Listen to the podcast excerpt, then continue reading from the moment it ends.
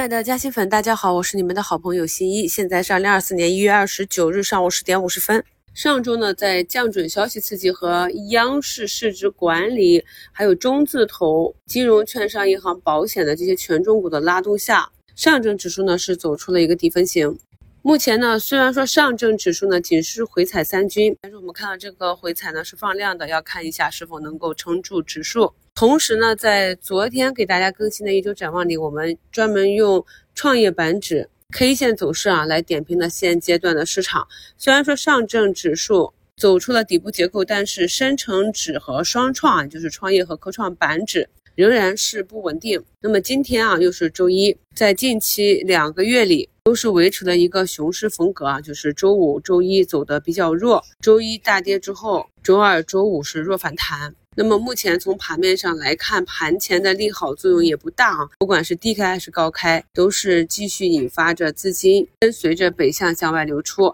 那目前一上午呢，北向资金已经流出五十亿，所以我们的市场要止跌，还是要等到四大指数同时止跌企稳，再形成一个向上的共振。那么这一点呢，在昨天给大家更新的一周展望里面，我们也是详细的去拆解了春节节前策略。那么本月还有三个交易日啊，那这三个交易日呢，临近月底呢，是相对需要注意一些，陆陆续续有业绩暴雷或者整体形态还没有调整到位的这些个股，注意一下风险。那么市场的拐点呢，很有可能是到下个月啊，下个月呢，距离春节前还有一周半的交易时间，越临近春节呢，才会有一些前期减仓或者空仓的资金。逐步的进场，在这些跌透的方向里面挑选一些板块呢去做节后的布局，所以整体上我们还是要观察资金的情况，跟随多头的大资金。那节目简介中的图一呢，是在周四市场有。止跌企稳迹象的时候，就跟大家在节目里提示过了。那么前期维稳的这些金融方向，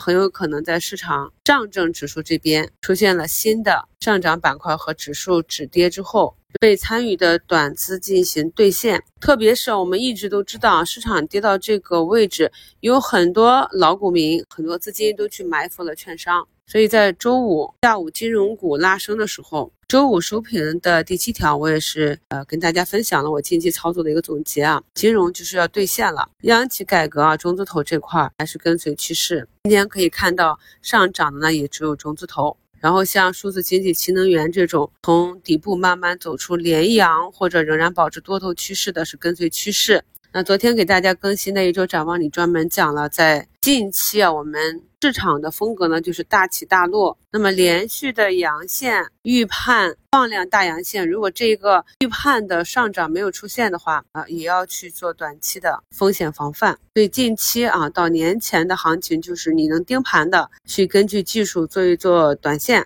不能盯盘的，有中长期预期的。因为市场跌到这个位置，很多个股呢也是跌出了它的性价比。那么在中长期呢，可以根据自己的投资和资金计划去做长线的布局啊。毕竟在盘前，我们又看到了国外金融又开始喊 A 股的价值洼地啊。呃，我们从很多空仓一年之久的基金近期的波动率也可以看出，也有一些等待很久的资金开始慢慢的去布局 A 股了。当然，这个过程呢，很难在两三天就反转整体的盘面，还是需要做好一定几周的让底部去盘整筑底的一个心理准备。那么对于中期来讲的话，我们还是要等到市场上有明确的中期板块行情走出来，再去把这部分仓位打上。因为近期可以看到日内的或者几日的，甚至啊一两周的上涨，啊如果出局不及时的话，很容易就坐过山车。具体的节前策略，大家可以扫描节目简介中图二的二维码，听一下我们在一周展望里面详细讲的策略。那么图三呢，就是我们近期跟踪的一些有逆势表现的个股啊。那么这个图三是万安泰生物，这个疫苗股呢也是比较有代表性。可以看到前期啊逆势大涨之后呢，一旦走势转跌啊，我们可以看到今天呢还是一个放量的加速下跌啊。那如果跌到尾盘的话，又是一个蓝眼睛，依旧是没有止跌。所以这种图形呢也是比较多。那你持有的个股呢，如果有日内的脉冲啊，或者短期呢有大涨，都要做好左侧兑现为主。盘前呢有暂停限售股转融通出借这样的利好。从整体盘面上来看，这种情况重点出现在科创板，所以对科创板整体来讲是一个利好。但是由于科创板内的个股呢，仍然是维持着一个空头趋势。那我们知道，趋势反转呢是需要下跌。速率放缓，然后平整震荡整理，然后才有机会慢慢的去反出反弹反转啊。那么可以看到，今天指数这里早盘一个冲高呢，啊又是高开低走啊。那么目前到了十一点，走到了低点七百三十四点五四点啊，这慢慢的在往回拉。